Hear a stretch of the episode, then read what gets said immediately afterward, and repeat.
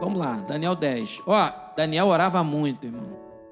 A Bíblia diz que Daniel orava quantas vezes por dia? Três. O homem, hein, rapaz? Que homem era esse? Não foi à toa que as revelações que Deus deu a ele, que falam até dos tempos do fim, tempos ainda, da época, do futuro que ainda ia acontecer em relação à existência de Daniel, um futuro ainda não tão perto, e tem coisa no livro de Daniel que é ainda para acontecer. Deus foi dando a ele visões, revelações, fora a cova dos leões, né? Fora os amigos dele foram jogados na fornalha, fora as perseguições, fora o sonho do Nabucodonosor que ele teve que interpretar sem saber nem qual era o sonho. Ele tinha que dizer qual era o sonho e dar a sua interpretação. Rapaz, uma coisa é o cara falar assim: interpreta esse sonho para mim. Aconteceu isso, isso, isso, isso, isso. Outra coisa é o seguinte: eu não vou dizer qual foi o sonho. Chama todo mundo aqui. O sábio que vai ter que dizer qual foi o sonho e a interpretação. Aí o rei falou: esse cara é bom. Esse tem mesmo o negócio. E se não revelar, vou mandar matar todo mundo. Tinha uma ameaça por trás. Então os caras ficaram desesperados. Daniel salvou a pele ali de todo mundo, mas na verdade quem salvou foi Deus. Que deu o sonho e a revelação da estátua. E perto da estátua ainda está tá se formando. Mas vamos primeiro, vamos olhar, vamos nos atentar aqui para essa passagem. Daniel 10, 12 a 14. Então me disse: Não temas, Daniel, porque desde o primeiro dia que aplicaste o coração a compreender e a humilhar-te perante o teu Deus, foram ouvidas as tuas palavras. Dá um pause aqui. Presta atenção no detalhe. No detalhe. Isso aqui foi um anjo falando com ele. Ó, vou repetir, presta atenção. Não temas, Daniel. Então, Primeira coisa, você está em oração, Deus fala para você: não temas, fica firme.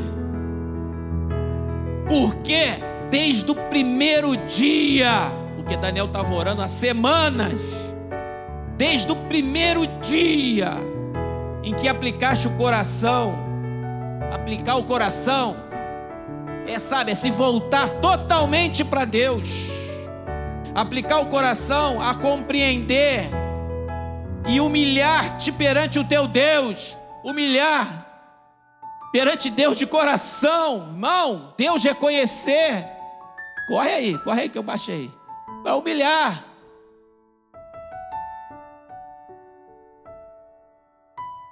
Para humilhar perante o teu Deus. Ele sozinho, irmão, não se humilhou para aparecer, não. Foi lá, ah, Senhor, eu compreendo que meus pais pecaram, nós pecaram, nós pecamos, Senhor. Deus olhou no primeiro dia, rapaz, manda um anjo lá falar com ele. Foram ouvidas as tuas palavras, então Deus ouve a tua oração, Deus ouve a nossa oração, irmão, amém? Desde o primeiro dia, desde o primeiro momento, desde quando tudo começou, Deus está ouvindo você. Ele não te esqueceu.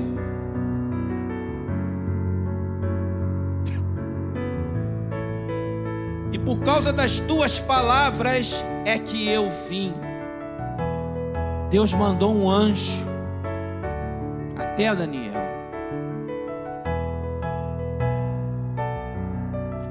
Aí vem a batalha espiritual. Pastor Roberto. Batalha espiritual. É isso aqui. Mas, mas, entretanto, o príncipe do reino da Pérsia me resistiu por 21 dias. O que, que é príncipe do reino da Pérsia aí? É uma pessoa, um humano? É o príncipe? Era o rei? O que, que é isso? Quem é o príncipe do reino da Pérsia? Me resistiu por 21 dias. É a potestade era o maioral que estava sobre a Pérsia. No mundo espiritual, Era um demônio que estava lá, que fazia tudo aquilo lá. Isso é batalha espiritual. O príncipe do reino da Pérsia resistiu ao mensageiro Gabriel, que dá nome aqui. E Daniel fala, o homem Gabriel, era um anjo. Resistiu, tentou impedir. Não, tu não vai entrar aqui não. O que, que tu quer trazer aqui? Não, não, não. E você acha que Daniel parou de orar no primeiro dia?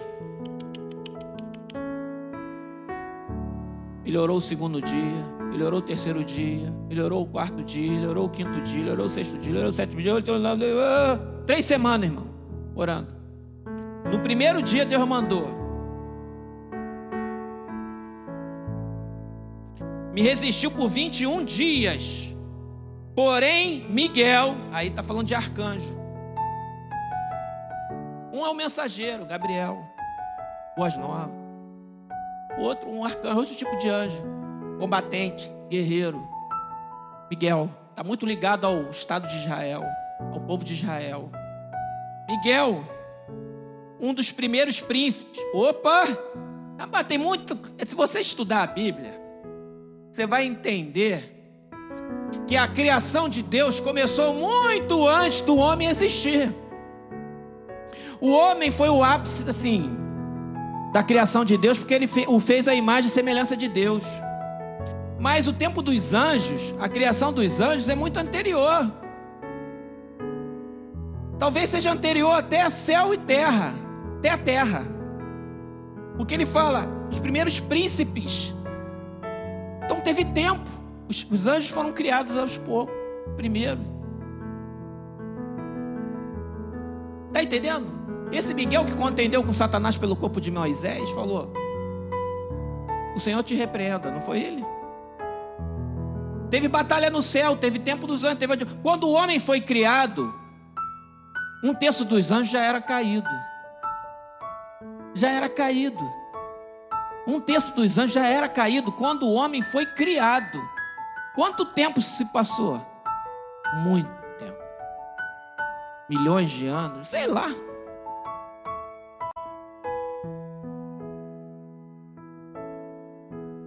um dos primeiros príncipes, veio para ajudar-me e eu obtive vitória sobre os reis da Pérsia.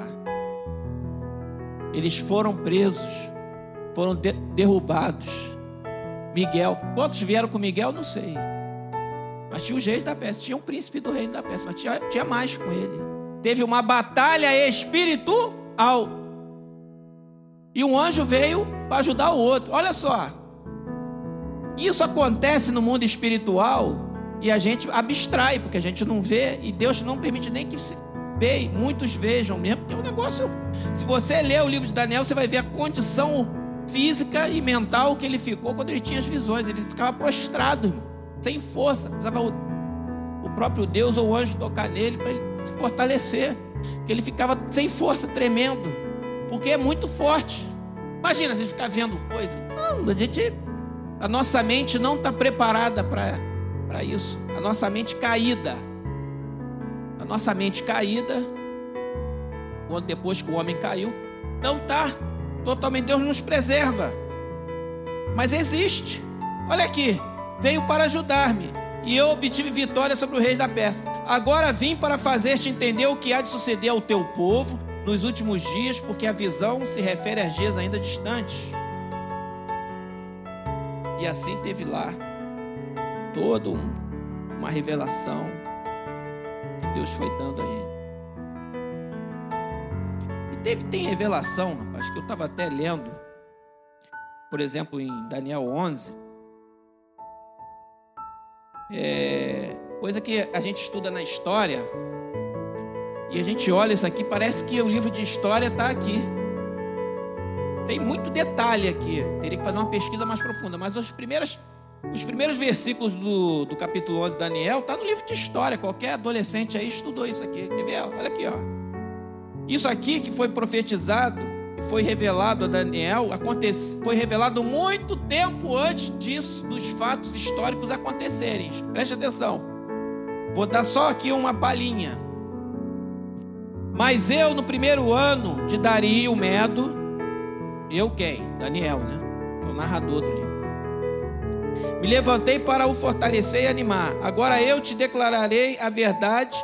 Eis que ainda três reis se levantarão na Pérsia.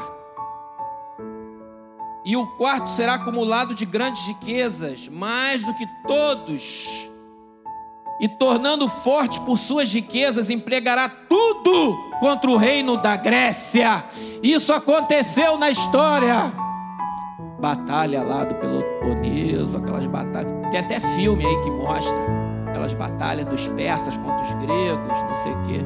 E o cara realmente empregou tudo. Os persas vieram para tomar. Eles destruíram Atenas, mas depois perderam e voltaram. Tiveram que recuar. Isso aconteceu. Está escrito dessa maneira. Tu olha, rapaz. O último, ele ficou tão poderoso, tão forte, tão rico, que ele veio com tudo para cima da Grécia. Está aqui. No reino da Grécia. E olha só o que vem depois. Depois se levantará um rei poderoso, que reinará com grande domínio e fará o que lhe aprouver. Quem era esse? Mas no auge do seu, o seu reino será quebrado e repartido para os quatro ventos do céu. Quem é esse? Alexandre o Grande. Foi depois. Ele era Medo. Parte Medo, parte grego. Medo. Olha aqui. Depois se levantará um rei poderoso que reinará com grande domínio e fará o que lhe aprover. Alexandre o Grande, ele veio igual um, um furacão. Mas morreu novo. E o reino foi partido em quatro. Alexandre Grande, depois da morte dele, foi dividido por quatro generais. que será quebrado e repartido para os quatro ventos do céu. Quatro generais. Aconteceu. Aqui. Mas não para a sua posteridade. Não ficou para o filho dele, para nenhum herdeiro dele. Isso aconteceu. Nem tampouco segundo o poder com que reinou, porque perderam a glória da época dele. Porque o seu reino será arrancado e passará a outros fora de seus descendentes. Isso aconteceu com Alexandre o Grande. Aqui, ó, livro de Daniel. Quanto tempo antes foi isso? Muito, séculos. É muito sério a Bíblia, hein? Aí tem gente que fala que Velho Testamento. Rapaz, preste atenção, hein? Estuda a Bíblia. Quando vê, rapaz, a pessoa que estuda a Bíblia, entende a Bíblia, está na igreja, está em comunhão com Deus, quando vê alguém falando uma besteira, seja na internet, na televisão, o cara já, já aquela coisa que não testifica, rapaz, graças a Deus que eu conheço a Bíblia. Glória a Jesus. Fica tão esquisito às vezes determinadas falas que a gente fica assim, rapaz. Nada a ver. Mas vamos voltar para o contexto. Vamos lá, Daniel 9. Volta um pouquinho aí. 20 e 23.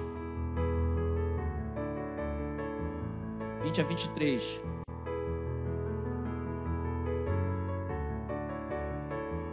Olha a postura de oração de Daniel, hein? Olha, um homem que para mim que ora três vezes por dia, tem uma inteligência de Daniel, uma humildade de Daniel, tal. Olha o que ele falou. Falava eu ainda e orava e confessava o meu pecado. Ele tinha pecado, irmão. Daniel tinha pecado. Pastor Roberto, Daniel tinha pecado e ele confessava para Deus. Você acha que aquele que diz que não tem pecado se faz mentiroso, irmão? Todos nós, em algum momento, a gente dá uma. Então, na oração é o momento. Confessava o meu pecado e o pecado do meu povo de Israel. Ele intercedia pelo povo também. E como pastores, como líderes, nós devemos também interceder. Senhor, tenha misericórdia do teu povo. Daquela vida, daquele homem, daquela mulher, daquele jovem, daquela jovem. Tem misericórdia Está acontecendo isso, isso. Mostra para ele, mostra para ela. Senhor, está intercedendo. Os pastores, os líderes fazem esse tipo de oração, de intercessão. E nós oramos também, inclusive, aqui pela nação. Senhor, o nosso povo é idólatra, o nosso povo é pecador, o nosso povo mente, é enganador, gosta de tirar vantagem em tudo. Senhor, é o Brasil é assim. Senhor, tem misericórdia do Brasil. Salva o Brasil em nome de Jesus. Está intercedendo pela nação, irmão. E o pecado do meu povo de Israel e lançava minha súplica perante a face do Senhor meu Deus, pelo monte santo do meu Deus. Ele se voltava para Jerusalém, colhia lá uma posição para orar nessa direção. Assim, não existe uma regra, não, mas ele fazia aquilo por fé. Falava eu, digo, falava ainda na oração. Olha só como é que Deus ouve, hein? Quando o homem Gabriel, que eu tinha observado na minha visão ao princípio, veio rapidamente voando e me tocou a hora do sacrifício da tarde. Ele tinha essas experiências. Estava eu falando.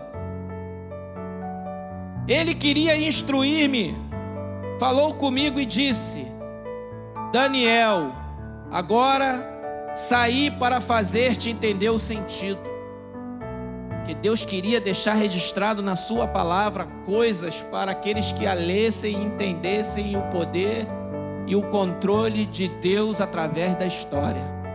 A história, o controle da história, está nas mãos do Senhor, igreja. Tudo que acontece na terra está debaixo do controle da história e essa história está no controle de Deus. Ah, pastor, mas as eleições americanas o Donald Trump o Joe Biden, tudo está no controle, na mão de Deus. Vai acontecer aquilo que Deus permitir acontecer. Se vai ser John Biden, se vai ser Donald Trump, se a Suprema Corte vai mandar recontar voto, se não vai, se vai ficar assim mesmo, se vai. Está no controle da mão de Deus de um jeito ou de outro, o rumo da história caminha de acordo com a Bíblia. Vai acontecer. E a igreja continua debaixo das promessas do Senhor. Não temas. Olha só. E ele quis fazer, vamos, vamos lá. Ele queria instruir-me, falou comigo, disse Daniel, agora sai por enquanto, entendeu o sentido. No princípio, olha esse detalhe. No princípio das tuas súplicas saiu a ordem e eu vim. Deus manda um anjo te ajudar, ele não espera nem você acabar de orar. Quando você fala, Senhor meu Deus, vai lá e atende meu servo, ele já sabe o que você vai pedir, rapaz. Deus já está mandando para você, na hora que tu começou a falar com Deus, Deus já mandou. Está entendendo a lógica da coisa? No princípio das tuas súplicas, quando ele começou a falar, deve ter sido uma súplica longa, quando ele começou a falar, Saiu a ordem, Deus deu ordem, deu uma ordem, e eu vim para te declarar, porque és muito amado. Oh, aleluia! Muito amado. Ah, que bom ouvir isso de Deus, né? Vim assim, filha, não temas, tu é muito amada.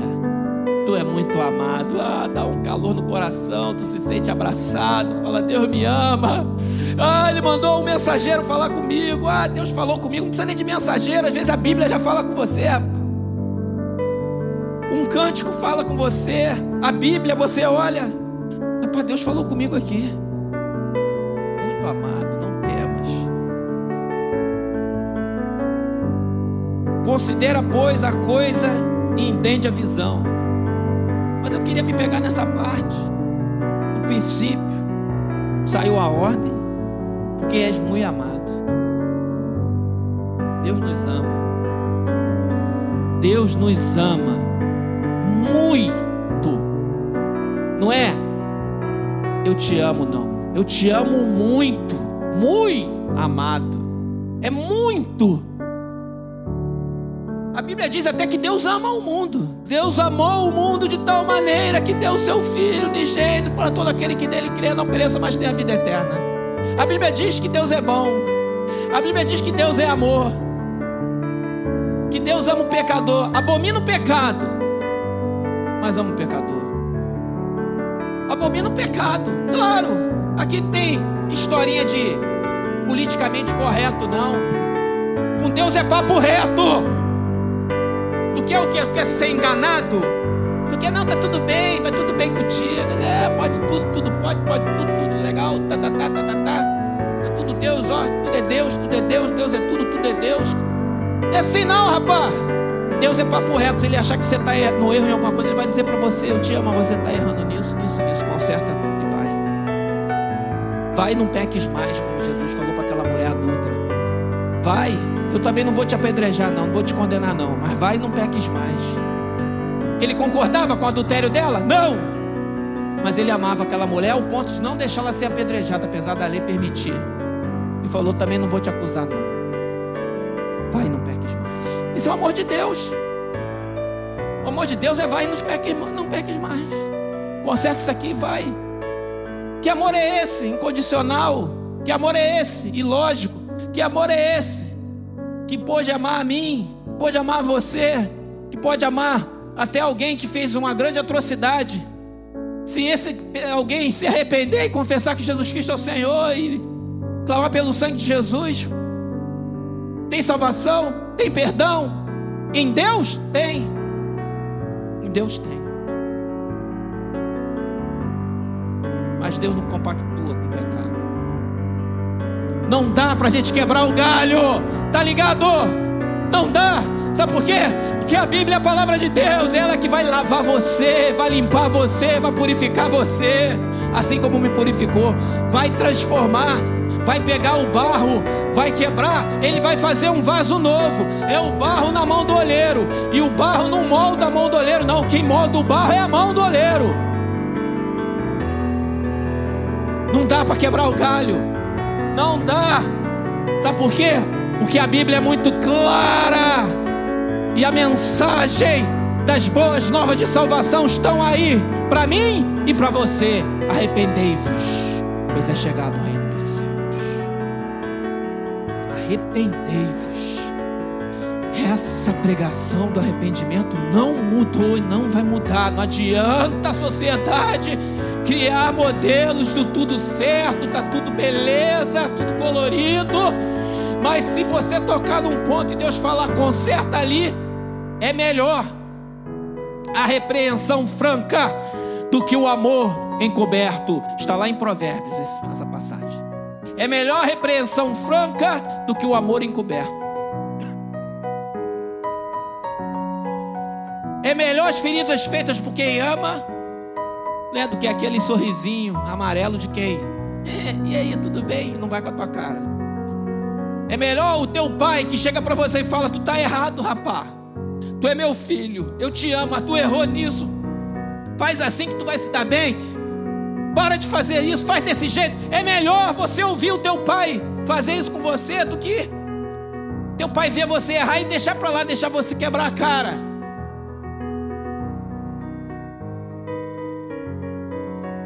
Da mesma maneira, Deus conosco.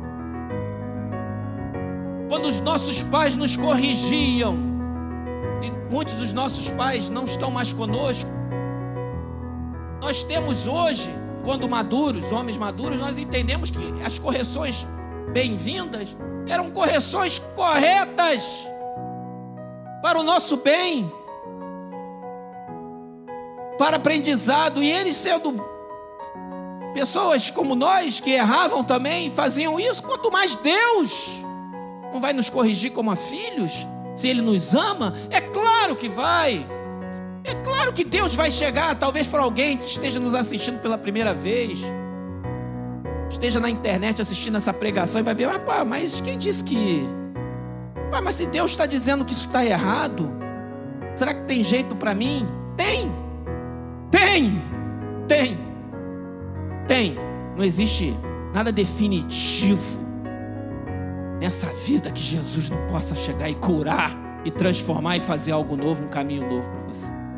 Não importa o assunto, não importa o tema, não importa a situação que você está vivenciando, é possível Deus transformar essa situação na sua vida. Uma outra passagem, Salmo 139.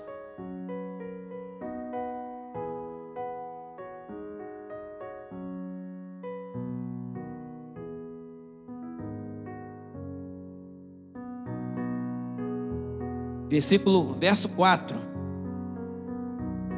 Salmo 139, verso 4.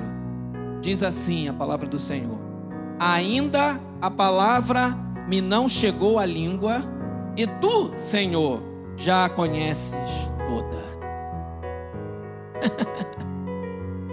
Aí tu começa a entender lá porque que o anjo, olha, quando começou, Deus já sabia o que Daniel ia pedir, da forma que ia pedir, eu conheci o coração.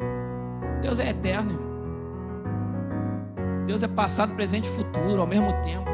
Consegue compreender isso? Deus não está preso ao tempo. Foi Ele que inventou o tempo. O tempo não existia antes de Deus. Deus existiu antes. Por isso que ele fala: quem é o nome do... Eu sou o que sou. Sou. Deus é, Ele era e o que há de vir.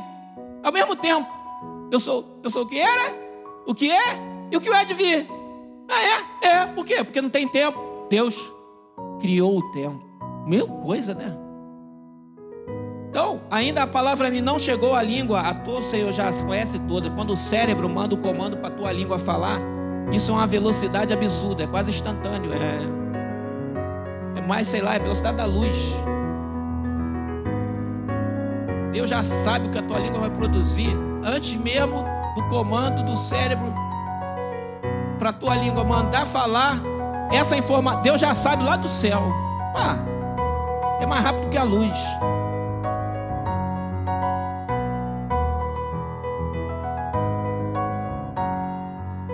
Essa certeza nos dá uma confiança no poder de Deus e de que nós devemos exercitar a oração de uma maneira mais prática, é, diariamente. Não só quando você vem na igreja, e vir na igreja é fundamental.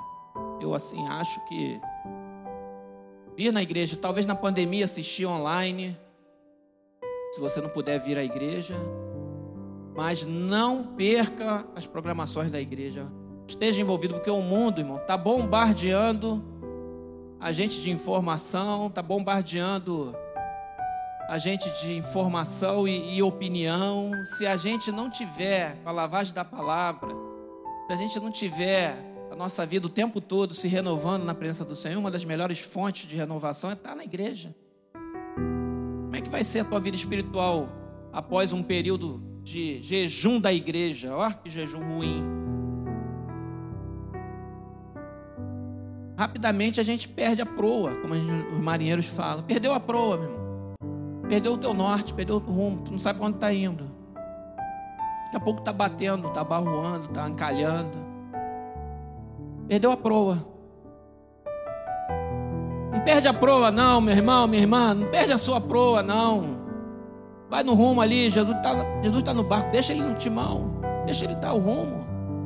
Você não sabe para onde o vento vai te empurrar. A vida de oração é muito importante.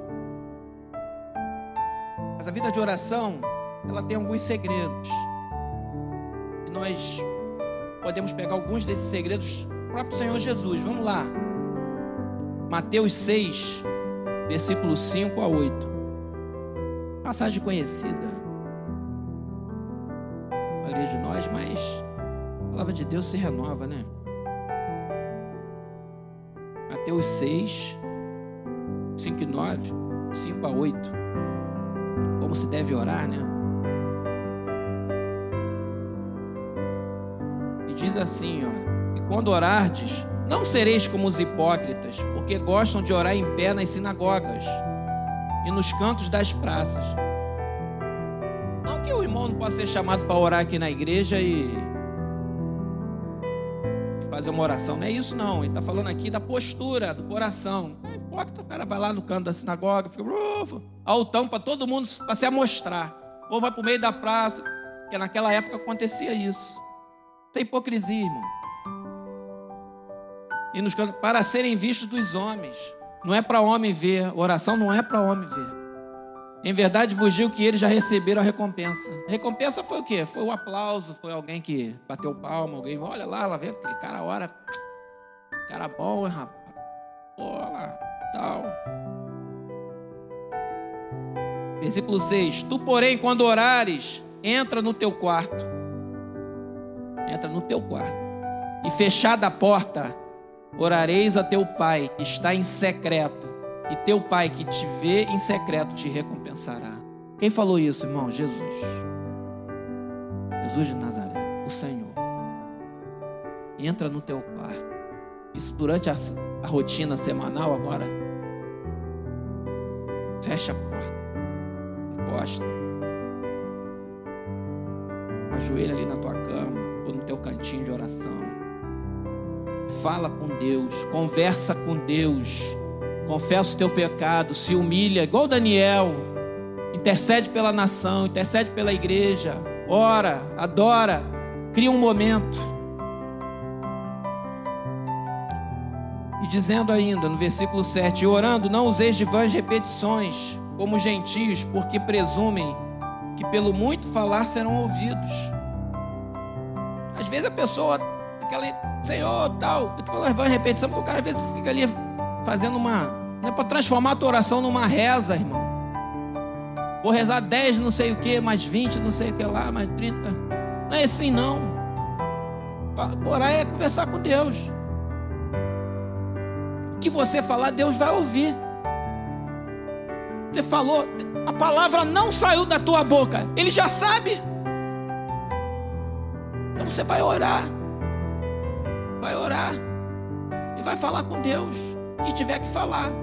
Se você tiver que orar um minuto, cinco, dez, quinze, vinte, uma hora. Se você orar uma hora, porque você tem muito pedido de oração. Você pode orar uma hora. Ou então, quando está em reunião de oração, cada um ora um pouquinho, aí vai somatório. Aí teus irmãos vão concordando uns com os outros, é bom também. Então, orar junto. Porque aí há uma concordância. Tem um amém do irmão junto com você, você junta a tua fé com a dele. Isso funciona, irmão. Te anima até a orar mais. Não é pelo muito falar. Significa que o irmão está proibido de orar uma hora. Não, quiser orar, pode orar até quatro. Se você tiver, ora. Nome por nome. Pega o nome por nome daquele livro do, da lista e ora um nome para o outro nome. Vai ficar um tempo orando. Mas o muito falar é com vãs repetições, irmãos. Não precisa disso, porque Deus já sabe. Oito. Não vos assemelheis, pois, a eles, porque Deus, o vosso Pai, sabe o do que tendes necessidade antes que lhe peçais. Deus já sabe. Mas Deus quer que você peça. Deus quer que você ore. Apesar dele saber, Deus quer conversar com você. Fato de Deus saber tudo não implica em que ele não queira que você. Você não precisa falar comigo porque eu já sei, rapaz. Tá falando o que? Eu já sei tudo. Não é, não é isso, não, tá? Se liga aí. Deus quer comunhão com você. E nós queremos comunhão com Deus. Quando isso, essa busca é recíproca acontece um encontro. E quando esse encontro acontece, milagres acontecem. O impossível pode acontecer. Coisas maravilhosas acontecem. Soluções, milagres, salvação. Aí, a irmã da Verônica foi batizada ontem. Não foi, Verônica? Lá em Araruama. A irmã dela foi batizada nas águas. Quantos anos Verônica, e você ora pela sua irmã. Ela aceitou Jesus na cantata aqui do ano passado, 2019. Aceitou Jesus, ela estava ali, ó. Aquele canto, não sei, acho que estava aqui. Não, ela estava aqui. Quem estava ali era a, a Beatriz. 24 anos orando pela irmã. 24 anos orando pela irmã dela. Tá que estava sentada aqui, aí naquela luta, ela veio. Ah, alegria, tal, vai. Aí teve pandemia. No meio da pandemia, ela está morando na região dos lagos. Começou a frequentar a igreja lá. O pastor chegou junto, a igreja chegou junto, tal. Ontem foi o batismo dela lá num sítio bonito, uma piscina. Teve, deve ter tido outros batismos lá. E estava lá ela. Qual o nome dessa irmã mesmo? Já esqueci. Gildete. Então a oração da mãe da Verô, que está no Senhor, foi ouvida, porque ela não perdeu a validade, pastor. A oração da sua mãe, crente, servo de, serva de Deus, sergipana, do interior de Sergipe, daquela mulher, eu conheço bem o tipo, serva de Deus, deve ter orado pela tua irmã, muito. Não perdeu a validade, não, porque ela partiu para a glória, não. Continuou, olha lá, ó. Tum, tum, tum, tum, tum. Aí juntou com a tua, juntou com o outro, tum. Uma hora, aquela amarra sai e a pessoa se vê livre para batizar. Foi o que aconteceu com a irmã Verô. Ontem concretizou-se esse milagre. Outra dica que Jesus dá de oração, Mateus 7, logo um pouquinho na frente, versículo 7 ao 12. Jesus incitando a orar. Jesus orava muito, irmão. Jesus orava. Jesus às vezes acordava mais cedo e ia orar. Ele ia para um lugar deserto assim, um tiro de uma pedra. Ele se afastava um pouquinho ali para o cantinho, ia para um local e orar. Jesus, hein? Jesus ia orar. Filho de Deus, o próprio Deus, ele orar. Jesus, antes de ser tentado, foi orar e jejuar. Se Jesus orava, irmão, é porque a gente precisa orar, hein? Se Jesus se batizou, é porque o povo tem que se batizar. Batismo é importante. Se ele mesmo se batizou, para que fosse cumprido toda a justiça, ora. Se Jesus orava, e ele orava frequentemente, diariamente, às vezes se afastava e ali um, um cantinho deserto ali saía da casa e ali. Ninguém em particular com Deus. Ué, nós não vamos ter o nosso particular com Deus, como dizia o pastor João? Vamos ter o nosso particular com Deus. Claro. Mateus 7, 7. Pedi e dá-se-vos-á. Buscai e achareis. Batei e abre-se-vos-á. Pois todo o que pede, recebe. E o que busca, encontra. E a quem bate, abrir-se-lhe-á. Ou qual dentre vós é o homem que, se porventura o filho lhe pedir pão, lhe dará pedra? Ou se lhe pedir um peixe, lhe dará uma cobra? Ora, se vós que sois maus, sabeis dar boas dávidas aos vossos filhos, quanto mais vosso Pai que está nos céus dará boas coisas aos que lhe pedirem? Tudo quanto, pois, quereis que os homens vos façam, assim fazei-o vós também a eles, porque esta é a lei e os profetas.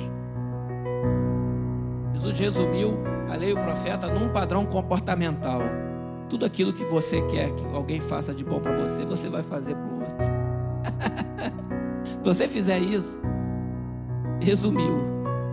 É isso, a lei e os profetas. Mas Deus pode dar boas dádivas aos vossos filhos. Se a dádiva for boa, Ele vai te dar. Se você pedir bem, Deus vai te dar. Pode te dar, segundo a sua vontade. Se aquilo for bom para você, Deus vai te dar. Porque pai, para filha também é assim, né? Filho pede um negócio, não, filho, isso aí Tá pedindo. Não é bom para tu, não. Ele não dá, porque ele vai, vai. Só porque pediu. Não é assim também. Mas quando a gente está ligado com Deus, quando a gente está na comunhão com Deus, parece que a gente pede exatamente aquilo que está no coração de Deus para te atender. Você está mais afinado com Deus. A tua fala está próxima. O teu coração está segundo o coração de Deus. Aí quando a tua oração tu pede, parece que Deus já estava só esperando. Começa a falar que eu já sei. Aí começou a falar, já pode ir que eu já sei o que ele vai pedir. Pode atender. Mas ele nem acabou ainda. Pode ir lá atender. É assim. E funciona. Nós cremos. Cremos. Estamos orando por muitos pedidos aí. Temos sendo respondidos em vários outros aí.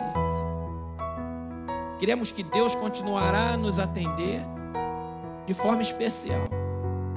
Se estivermos já com a vida de intimidade com Ele.